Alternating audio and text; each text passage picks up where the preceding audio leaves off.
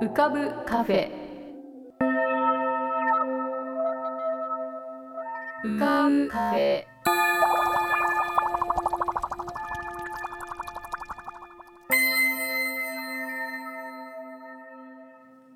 2022年2月4日立春。こんばんは。ようこそ癒しのアートポッドキャスト浮かぶカフェシーズン6へ。カフェ店主の幸代です。浮かぶカフェでは月みたいにぽっかり面影みたいにぼんやり飛行船みたいにゆったりアイデアみたいにパーッといろんなものが浮かぶことになっております。少し浮かぶこともかなり浮かぶこともございます。地上では不自由なあなたもここでは自由です。重いもの硬いものは入り口で脱ぎ捨てて軽くなってお過ごしください。今日も浮かび上手なお客様の素敵な声をお届けします。ではごゆっくりお過ごしください。店主とお客様の浮かぶカウンター。柏木清子様。先週に引き続き今週も太極拳マスターでダンサーそして映画プロデューサーでもある柏木清子様が浮かぶカウンターに遊びに来ております。先週まだ聞いていない方はぜひ先週の回を聞いてからお聞きになってください。今日はどんな話が出てくるんでしょうか？何な何なのあれ？何をしているの？あ公園でうん、なんかその太極拳っていうもの自体ってさ、な、何なの？何が、太極拳自体、そう、き何が肝なわけ？肝っていうか。太極拳は。護身術あ。太極拳は護身術。あ、護身術なの？そうそう。だから、あの、なんか、こういろいろこうふにゃふにゃってダンスしてるように見えて、あれダンスですか？みたいに。まあ私もこの浜辺でね、練習とかしてると、ヨガとかダンスとか言われたりして、うんあのだけどあれ基本護身術だからこう仮想敵っていうかこの体のま自分の周りにうじゃうじゃーとこう敵がいるわけよね。それがうりゃーってきたの。あどうもって。こう来たうりゃーってきたあどうもうりゃーってきたらあどうもってこうやって。まあいなしたりとかね。あうん。あと力をこうまたその相手の力を使って返したりとか。そうあの絶対こう抵抗しないっていうのが太極拳うん。なんだけど、こういうふうにうりゃーってきたものにうらーってこうやって止まったらまあお互い傷つくんだけど、まあ自分がまあ傷つくよね。勝っても傷つくだ。じゃなくてもう来たものを、まあ一番いいのはこうやり過ごすっていうのが一番高い、ハイレベルだよね。うらーってきたのをはいってこう脱げてそうやって勝手に行ってしまうっていうのが一番ハイレベルでしょ。うん。で、だけどこう、まあ、来たものをこう来た方向性とか力とかをってこうやって使って、で、またこう戻す。相手の力をこう使ってこう戻していくって。それがまあ太極拳のわうんうんらそういうやり方をまあ研究して、護身術だから。だから自分からうら行くぞっていうんじゃなくて、うら行くぞって来た人は、うんやめとけ、やめとけ、やる分かった、じゃあやろうかって言ってやるのが太極型があるわけあれ。型っていうか。まあね、あの、だから、うん、型っていうかね、そのみんながこうでふーって練習してるのも、あれは型の練習なのね。で、太極拳自体も考え方だから、太極拳っていうのはもう考え方なんだけど、うん、その型、まあ日本で討論って言われてる、英語ではフォームって言うんだけど、それはもう本当に型、あの、まあこのポポジションというか、どういうポジションであれば、一番自分が自然と一体になれるかっていう、そういう型に自分がなる。うん。そのまあ、まず先生っていうのはその型を教えてくれるんだけどその型っていうのはなんでこんな型があるの？みたいなこの大体肩幅でで足はまっすぐこっちが45度で体重をこっちにこのぐらいかけてこっちにこのぐらいかけてとかものすごく細かくある。それは型をやることが目的ではなくて、うん。やっぱりその型を完全に自分が型に入った時に自分の中に起こるそういう現象何か現象が起こってくるんだけどその現象を起こすための型なんですねだからもうそれが起こってきたら型は捨ててもいい。おー型は捨ててもいい。ただその、あの、なんていうか、一応型はその護身術で、相手がこう来たら、はい、こうで、こうやったら、はい、押し返しましょうとか、はい、こうやったら腕がそうとか、はい、肩で押しましょうとかで、一応あるんだけけど、うんうんいあのそれも本当に私の解釈でマスターはそこまで言わないけど私の、大体ここ喋ってるのは私の解釈。あの型っていうのはその使うためにあるんじゃなくてやっぱり現象を起こすためだからもう捨てるもの。だからでも一応あるからそれが使える時には別に使えばいいんだけど本当に本当にこう戦わなきゃいけない時っていうのも一瞬で決まると思う。うん。だからそんなにこうやって、ああやって、こうやって、ああやってっていうのはまあありえない。だから実用的ではない。ただその、その型をやることによって出来上がった体はものすごく実な。なるほどね。日本のなんかあの合気道とかにも近いのかな？なんか合気道とかも相手の力をこうなんか私もよく知らないけどうんあのこうななんていうの？受けと受け止めてじゃないけど使ってこう投げ飛ばしたりするじゃない？投げ投げたり。でも実際にはなんかその自分ですごく力を入れてやってるっていうよりかはなんか相手の力をこううまくねなんかやったり。私は前は居合道はやってたんだけど、あれも仮想敵がいるんだよね。出ました。うんうん出ましたでしょ。で、仮想敵がさ、なんかやっぱり前とか後ろとか複数名とか通りすがりとかいろいろな設定になってて、おーで、でもやっぱり究極はそのか型の稽古をすごいするんだけどだけど一瞬で勝負は決まってしまうんだと思うのね。なんかその瞬間には。それで、あとなんかすごく上のレベルのなんか先生とかは何だったっけな。抜かずに勝つ。剣をあ抜かずに勝つっていう。ーそう。そうそうだからぬ抜い抜いてやっぱりこう振り回してこう相手を傷つけてっていうのはまだまだうんうん、だから抜かないで相手に抜かせないっていう。うん。なんかこうここであなた抜いたら終わりですよっていうそのその気攻めっていうの。なんかそそれが一番やっぱりこう高いレベルなのかなみたいな。なかなかねそこまでは行き着きませんけどね。なるほど。でも同じだね。うんうんうん。うん、だからなんかどうしてもこう特に居合とかの場合さあのこう武器持ってるじゃない？刀とか。だからなんかそのついついこう なんかその振り回したい気持ちというかなんかそれにとらわれちゃうんだけどでも究極的にはまあいろいろなその考え方とかはあるんだと思うけど要は本当に一瞬で決まっちゃうわけだからもううん。その相手か自分かみたいな。だから、そのそういう意味では両方を生かす方が、うんうん。うん、多分ね。うん、だからなんかそういうなんていうなんかつい真面目な話をしてしまいました。おーそうか、そういうお勉強してたんだ、幸男マスターも。昔ね、あー。うん。なんか興味があってもでもなんだろうな。どうしてもやっぱり型にとらわれちゃってその体がその自由に型をできない段階までしか行ってなかったからなんかその、そこそれがこう自然にパッてできるっていうようなところまでいいかないうちにやめてしまったので。うーん。だからなんかその本当にその後どうなるのかとかは分からないです。うん、うん。じゃあなんか体感っていうか、なんか現象が体に起きてくるっていうのはあった？要するに、まあ、ね。まずね、仮想敵っていうのが私には見えてなかったね。うんうんうんだからなんかその先生とかは仮想の、だから先生とかがこう立ってると前に敵が見える感じがする。だから、ああ、こういうふうに動いてるのはここに人がいるから、こういうふうに体を動かしてるんだなっていうふうに見えるけど、私はなんかこうポカーンって何にもないところで、こう、あの、本当にその、うんと、ここでこういうふうに手を前に出して、こう振りかぶってみたいなやつをただやってるだけだから、なんかその空間自体が小さいというか、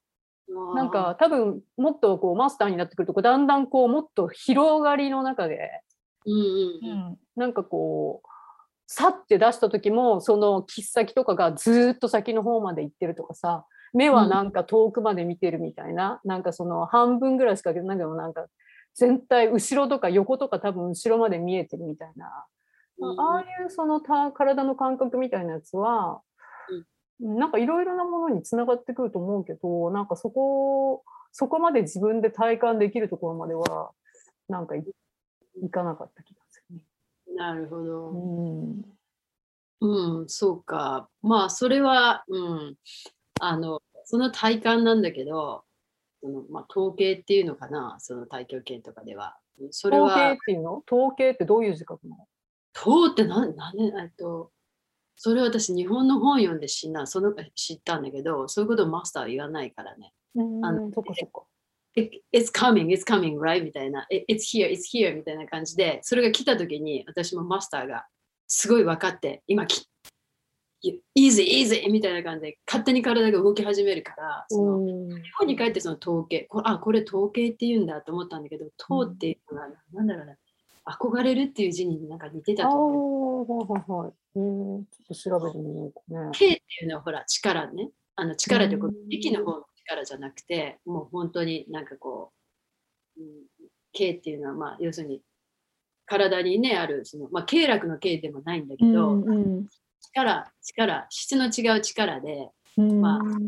経動っていうのが体こういうふうに通ってるんだけども、そのうんうん力っていうかその K が通る道っていうのがあって、うんそれがスーッと開通して勝手に体が動き始めるっていう瞬間があるんだよね誰でも誰でもというかやってると。うん。それはもう本当に肩の中でこう練習していると物理が始まるからさ体の中で。うん。だから完全にドスーンとこう力を落とすと落ちただけのものがスッと上に戻ってくるのね。それは本当にスッと落とさないとスッと帰ってこないうん。で例えば自分がこういうふうにもう本当にスーッとまっすぐにこうまっすぐってまっすぐって難しいけどスッとこう立ってスッとこういうふうに力が落ちると重力が落ちるとこうなんていうの積力がスッと戻ってくるっていうそういう状態を常に探探すとか持っていくわけ自分型の中で。っていうか型っていうのはそうなるようにできてるから。でそれをや繰り返していくとだんだんいろんなところのなんかバランスがずれてたものがダダダダってこう戻ってきて取るというかもう自然の一部ちゃんとして本当に人間自然の一部として生まれてくるんだろうけどだんだんいろんなほらこうなんかしがらみとか考えとか経験とかで歪んでくるじゃん体固まってくるじゃん。うんうん。でこうだんだんバランス取って歪みが出てくるんだけどそういうものを型の中で全部取っていくとスッと重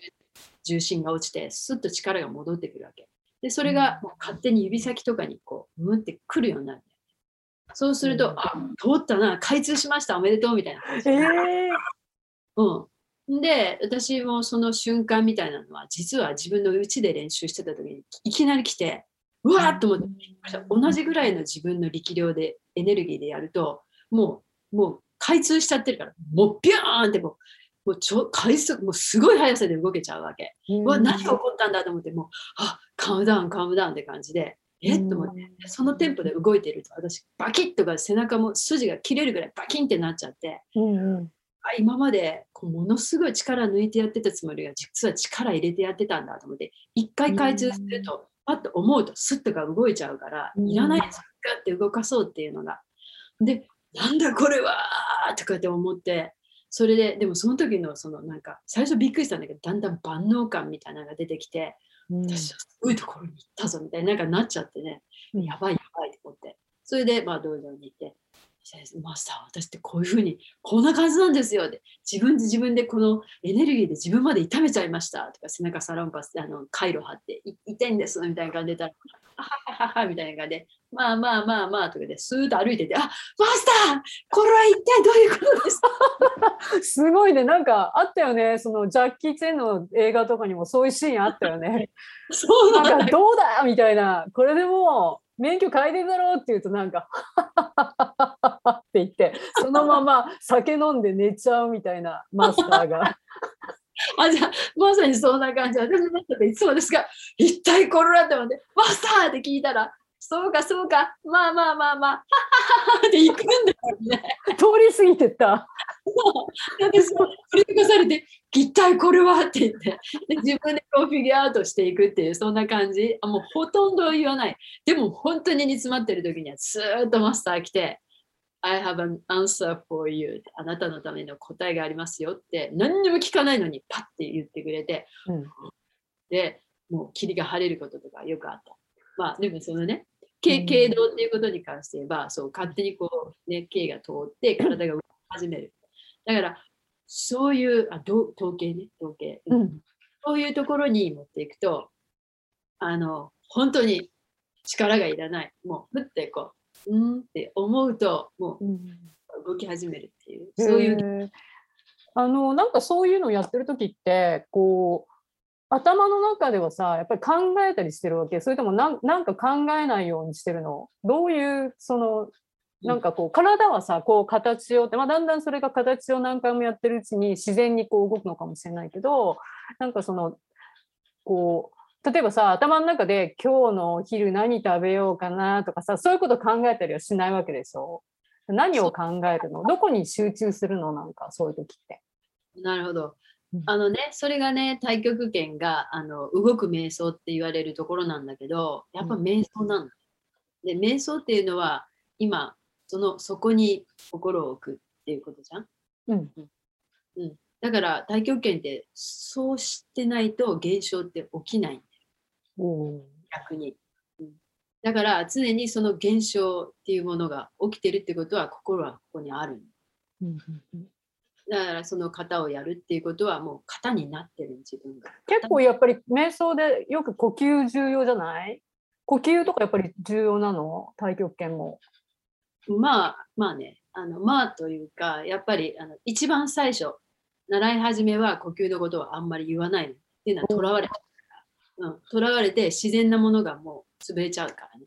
だから最初言わないんだけど、あのまあやっていくうちにやっぱり呼吸しながらの方が型がうまくできるようになる。そうしたらもうマスター先生がここは吐く吸ってね、太極拳の場合全部陰陽だからね、陰の時には吐く、陽の時には吸うっていうそういうどこが陰でどこが陽かっていうことをもうこう練習していくわけよ。うんうんそれでその陰と陽、陰と陽、陰と陽っていうこの呼吸をやっていくうちにもう最後は呼吸っていうのはもう特に意識しなくてもよくなる。そうするとん呼吸は自然にっていうのが一番あのぴったりくる言葉。へえすすごいねすごいものだったんだね。すごい、うん、面白いね。毎日でもやっぱりやんないとそのぐらいにはなならない感じ。毎毎朝とか毎晩とかなんかそういう頻度でやるものなの？でいよいよ盛り上がってまいりましたがさてこの続きはまた次回へ。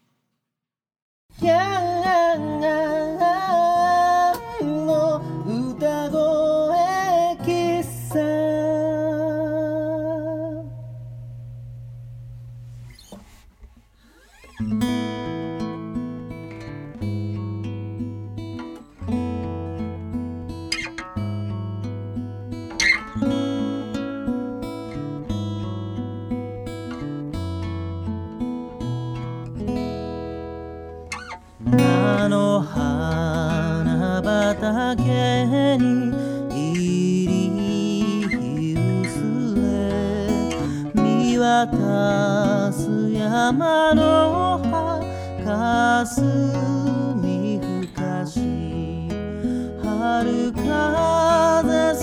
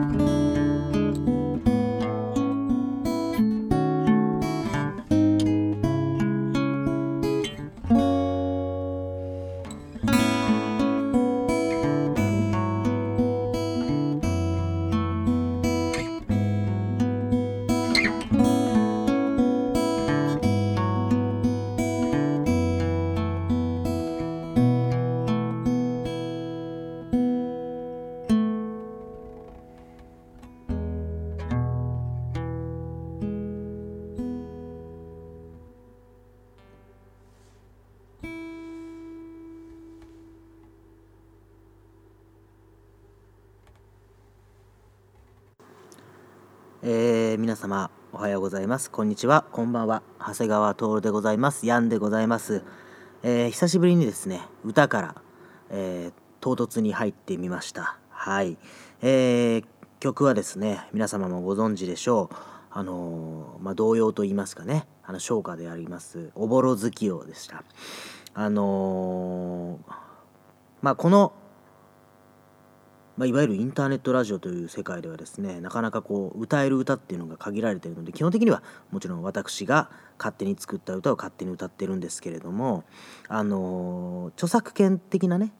大人のこう事情で歌える歌っていうのもありましてそういう、あのーたまにはそういうものを探してこう素敵な歌をを歌ってみたいなと思いまして今回はこの曲にさせていただきました。あのーこの「おぼろ月夜」っていう曲はとにかく何と言いましょうか音楽もさることながら歌詞がとてつもない美しいですよね。あの声に出して読みたい日本語と申しましょうかなんというかもう日本語の美しさが爆裂に炸裂してるっていう感じがします。あの一番なんか特に本当にすごいですよね。もう菜の花畑に入り日薄れ見渡す山の葉霞ふかし春風そよ吹く空を見れば夕月かかりて匂いあわしでもこれだけでもう情景がものすごい豊かに浮かん浮かんでくるっていうかそのこの日本語らしい表現日本語の美しさあが本当にこうまばゆいくらいにもちろんその世界としてはまばゆくはないんですけどあのまばゆいくらいの表現力がある言葉だなと思ってとても好きな歌です。あのーまあ随分昔にこの話したと思うんですけど、あのー某清涼飲料水の CM で某あのーアメリカに有名な歌手がですねこの「おボロ好き」を英語で歌ってて、あのこの「霞ふかし」っていうところを「So Beautiful」って言ってていやいやあいやいやいやって思ったっていうのは本当に子供だったんですけどさすがにすごく印象的に残ってるのでこの日本語の表現力っていうものをとてもあのすごいなと改めて、えー思っております。あのもしねこのまだまだ若いあのリスナーの方々でこの曲知らないぜ初めて聞いたぜっていう人はぜひあのもうあの何にでも聞けるのでねあのちょっとこの歌詞を読んでもう一回聴いてみていただけたらなと思います。まあ、この曲はあの春の曲なのでもう少し先のことなんですけどもね。あの寒い日が続きますがそうした美しい春。まあ冬ももちろん美しいですけど美しい春を求めてもう少し寒い時期頑張っていきましょう。風邪ひかないようにね。というわけでございました。はい。ではあの本日はこの辺であの終わりにしたいと思います。リクエストをずっとお待ちしておりますよ。私は、えー来週ですねあの東京の近くの皆さん成城学園前駅というところの、えーアトリエ第9芸術というところで行われるホリデイズという団体の、えー結婚申し込みプロポーズという作品に、えーダンサーとして出演いたしますのでそのリハーサルが佳境を迎えております。あのお近くの方ぜひ足を運んでください。はい。それではまた次回お会いいたしましょう。長谷川徹でした。ヤンでした。ヤンさんへのリクエストは e メールアドレスうかぶカフェ at gmail.com ukabucafe at gmail.com または番組ホームページの投稿ボックスよりラジオネームを添えてヤンさんに歌ってほしい言葉や文その他いろんなお題ヤンさんにやってほしいことなど何でもお送りください。そして今週はリスナーの方からお便りをいただいております。ラジオネームタタンリンゴ様。件名はモントミさんへということでトミさんへのファンレターです。少し年上ですが同世代です。もちろん文楽ファン。その後にハートマークがついております。インスタグラムでのほっこりした詩が大好きです。人間味あふれるお話毎回楽しみです。声を聞くことができない公演の際の雰囲気とはまた違う楽しさがありますね。というメッセージをいただきました。ありがとうございます。えーこんな風に皆様からメッセージをいただくととっても嬉しいのでぜひ送ってください。メッセージの宛先は、えー、E メールアドレスうかぶカフェ at gmail.com または番組ホームページの投稿ボックスよりラジオネームを添えてお願いします。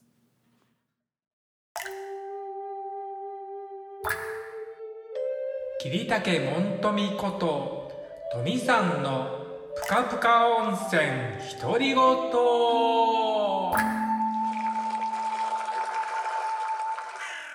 えー、皆さんお元気でお過ごしでしょうか？本日もぷかぷか温泉にご入湯いただきまして誠に大きにサンキューメルマッチでございます。はい。えー、今ね東京のアパートからお届けしております。はい。BGM にチカチカと音が鳴っておりますけどこれはですね、えー、手巻きの置き時計ですけどユーハンスって言ってねドイツのメーカーの古い時計です。これはね、えー、巡業でですね尾道に行った時に骨董屋さんで偶然見つけてですね。僕の予算のかなり高い買い物だったんですけどとにかくね形が可愛らしいので、えー、買いました。はい。今もね現役でチカチカと動いております。はい。えー、まずですね今日ちょっとお知らせしなくちゃいけないことがあるのは、えー、今ね、えー、東京に来て、えー、舞台稽古をね、えやるんですけど実はですね、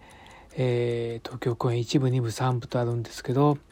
え3部の出演者の方にですねちょっとコロナ感染が出まして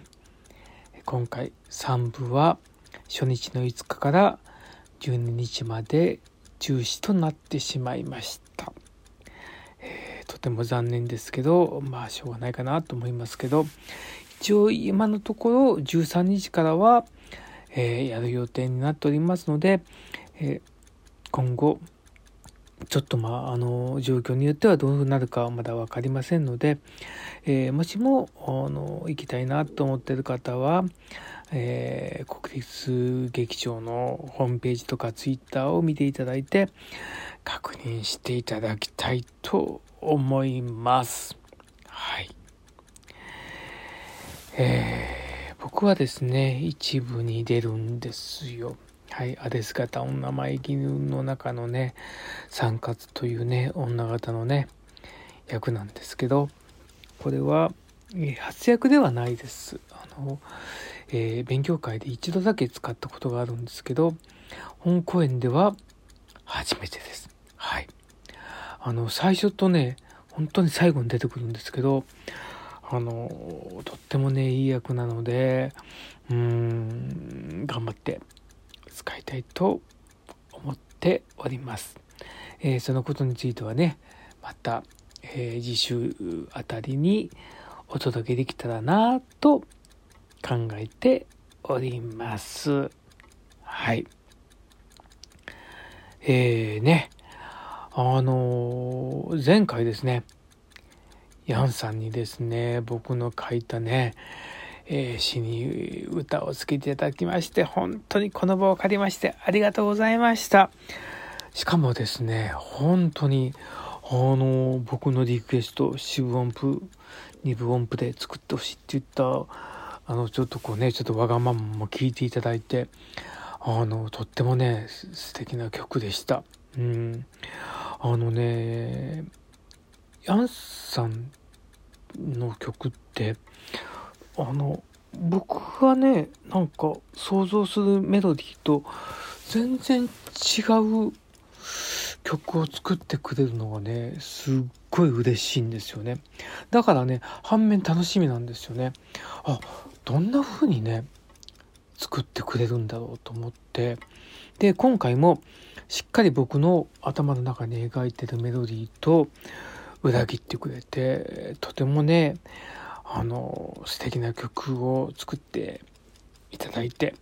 この場を借りまして誠に誠に大きにありがとうございました。えー、またね、えー、詩を書きたいと思います。で、その詩と同時にですね、またちょっとだけね、僕なりのリクエストを添えて、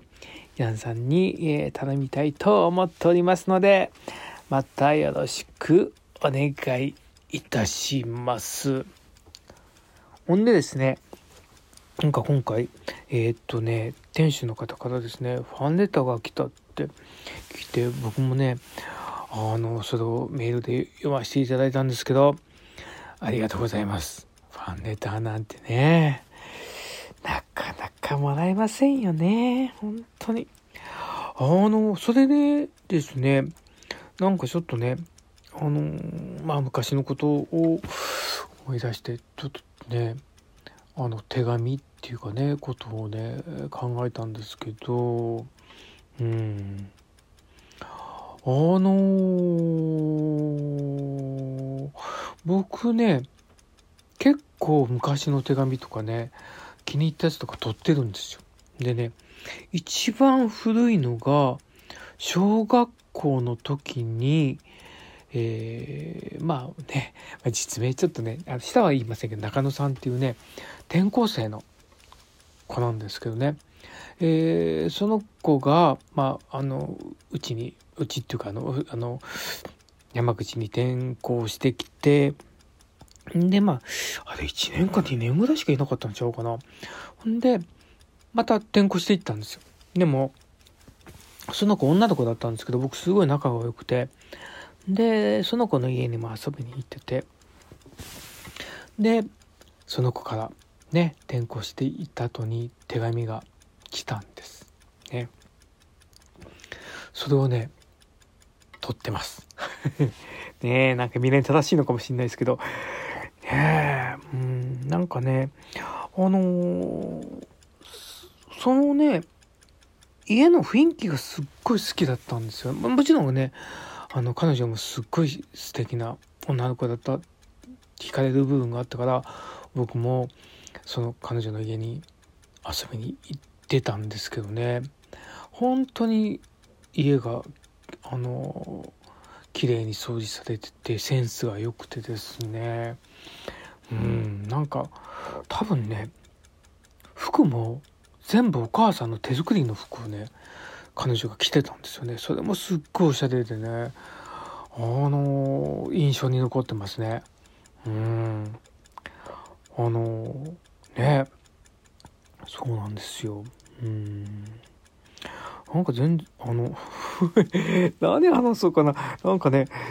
あのうん。であの高校の時にもねファンレターじゃないんだけどあの後輩のねあの妹さんからねなんかお手紙をもらったことがあってあのなんかそれもとっても印象に残っててそれはねさすがにちょっと置いてないと思うんですけどね。あのうんなんか僕顔すごい童顔なんですけどまあちょっとこう高校ぐらいになると少しこう産毛じゃないですけどこうひげが生えてくるじゃないですか。だからねあのそのその多分えっとその子はね小学生だったと思うんですけどね。あのひげのお兄ちゃんって言ってああ高校生なのにひげのお兄ちゃんなんだって言ってそれがちょっと印象に残ってますね。でこれはねちょっと自慢ではないんですけど高校のね最後の3年の時にね文化祭でですね、えー実はですねあの歌を歌ったんですよ恥ずかしいことにですね。ねうん、その時にあのピアノとギター2つでまあその1回限りのバンドタイアップっていうのをねあの結成してやったんですけどねその時に歌を歌ってまあね良かったかどうか知りませんけど後輩からお手紙をいただきました。ね。その手紙は残ってませんね。うん。なんかでもあの手紙ってうんもらうのも嬉しいですけど書くのねすんごい勇気がいりますよね。なんか、うん、相手に届いてその手紙をね多分何度も何度も読み返したりすることもあるだろうしもしかしたら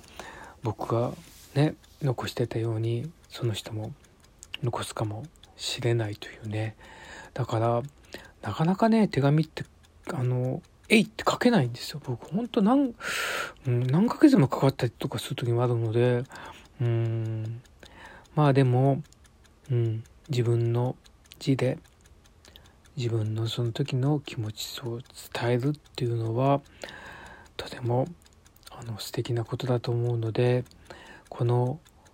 手紙というね文化は消えてほしくないと思います。あ10分超えちゃった。ごめんなさい。えー、ではね、えー、皆さん本当に、えー、引き続きですね、え気をつけてお過ごしくださいませ。村村こと村島正彦のふらふら街歩き。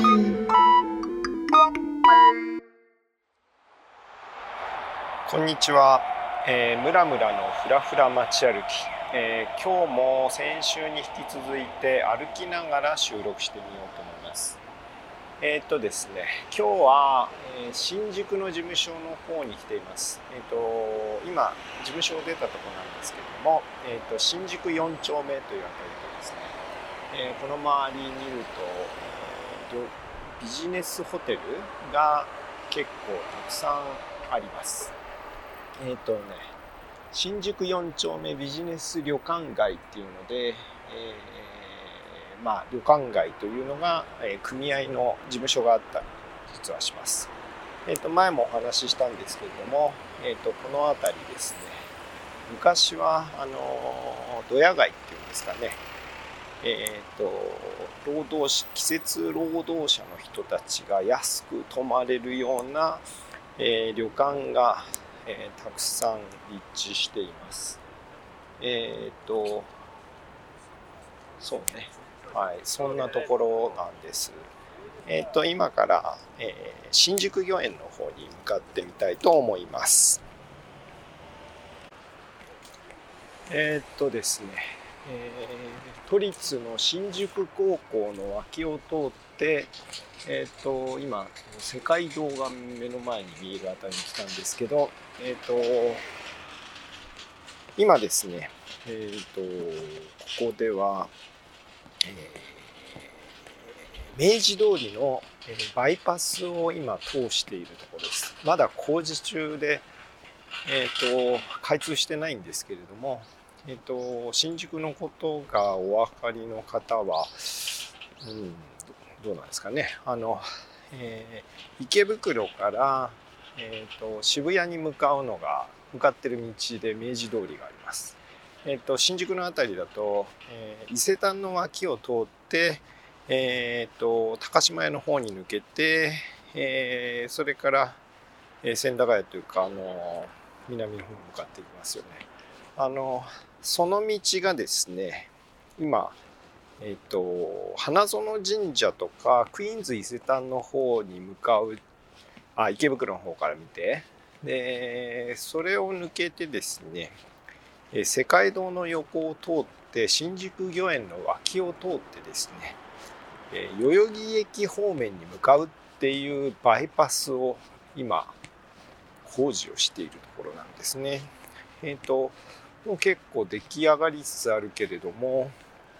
えっ、ー、とまだ開通してないです。本当はねえー、オリンピック開催前に開通する予定で進められてたはずなんですけど結構、えー、長引いてますね。はい、えー、新宿御苑までやってきました。えっとですねここは、え国の管轄なんですね。環境省が確か、え管理しているところです、え入園料がかかって500円なんですけれども、大人は。えっ、と、僕はね、えー、まあ、すぐ近くに事務所があるから、しょっちゅう来るというのもあって、えっ、と、年間パスポートを作ってます。あの、えー2000円なんですね、1年間。えっ、と、1回500円だからね、えっ、と、4回来ると元が取れちゃうんですけれども、えっ、と、入り口でですね、えっ、と、パスポートをくださいって言うと、あの、名前と生年月日とか書き込んでですね、えーそれで、えーすぐに写真撮ってくれて、えっ、と、カードをすぐに発行してくれます。えーそれがあるので、えっ、と、しょっちゅう来ることができます。散歩に、はい、散歩しに。えっ、と、今日は、えー2月3日で、えー節分なんですけれども、えーやっぱり冬だけあって、あんまり花も咲いてないですね。えっ、と、あ、水仙がいっぱい咲いてます。あと、えっ、と、梅も結構咲いてますね。あ、まだ咲いてるって言っても二分咲きかな、今見えているのは。えもうすぐ、まだこれからがシーズンだと思います。えっ、と、新宿御苑結構広いので、いろいろ見どころがあるんですけれども、今日はまあ冬だし寒いので、えーあったかそうな温室に行ってみたいと思います。えっ、と、温室に来ました。大温室っていうんですね。えっ、と、まあ音が変わるから、あの、雰囲気の違いがわかると思うんですけど、えっ、と、まずもって、えっ、と、この部屋に入、温室に入ると、メガネをかけてるんですけど、メガネが、全く曇りましたね。はい。あったかくて湿り気がすごくあります。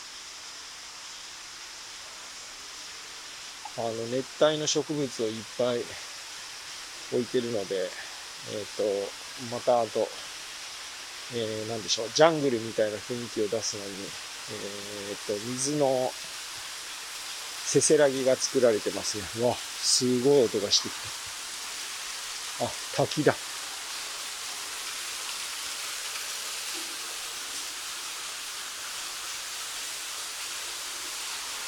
ん、すごいね。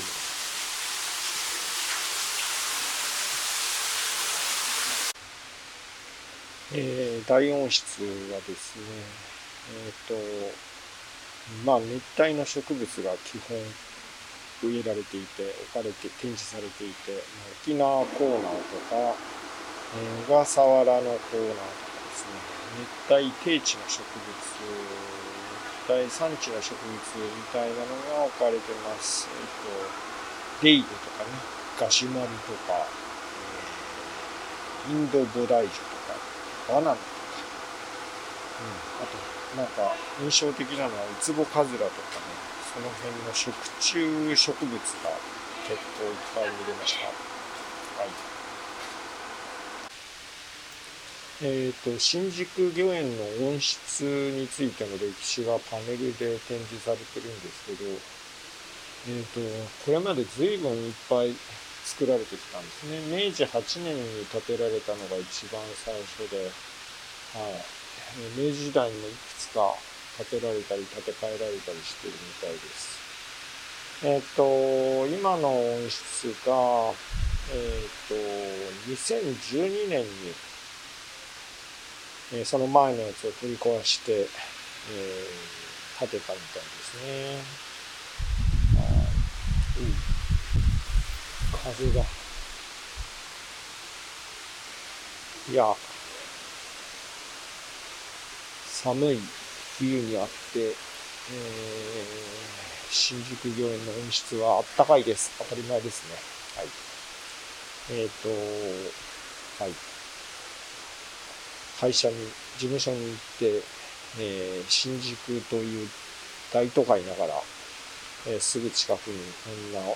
えー新宿御苑、それから温室があります。えっ、と、普段、ちょっと仕事で煮詰まると、えー年間パスポートという強い見方があるので、えー新宿御苑にやってきたりしています。はい。えー、むらむらの街歩き。はい。今日はこの辺で。今日は立春ということでいよいよ春がやってまいりました節分皆さん何かされたでしょうか？私は毎年本当に形だけ豆まきをするんですけれどもそうですねなんか家の中にいる何かをどうするというよりもあの窓を開けた時に、まあ、ずっと冬の間あまり窓を開けないでいたその窓からまだちょっと冷たい風が、まあ、かなり冷たい風が入ってくるのが好きです。あれが春なんじゃないかなっていつも思って清々しい気持ちになります。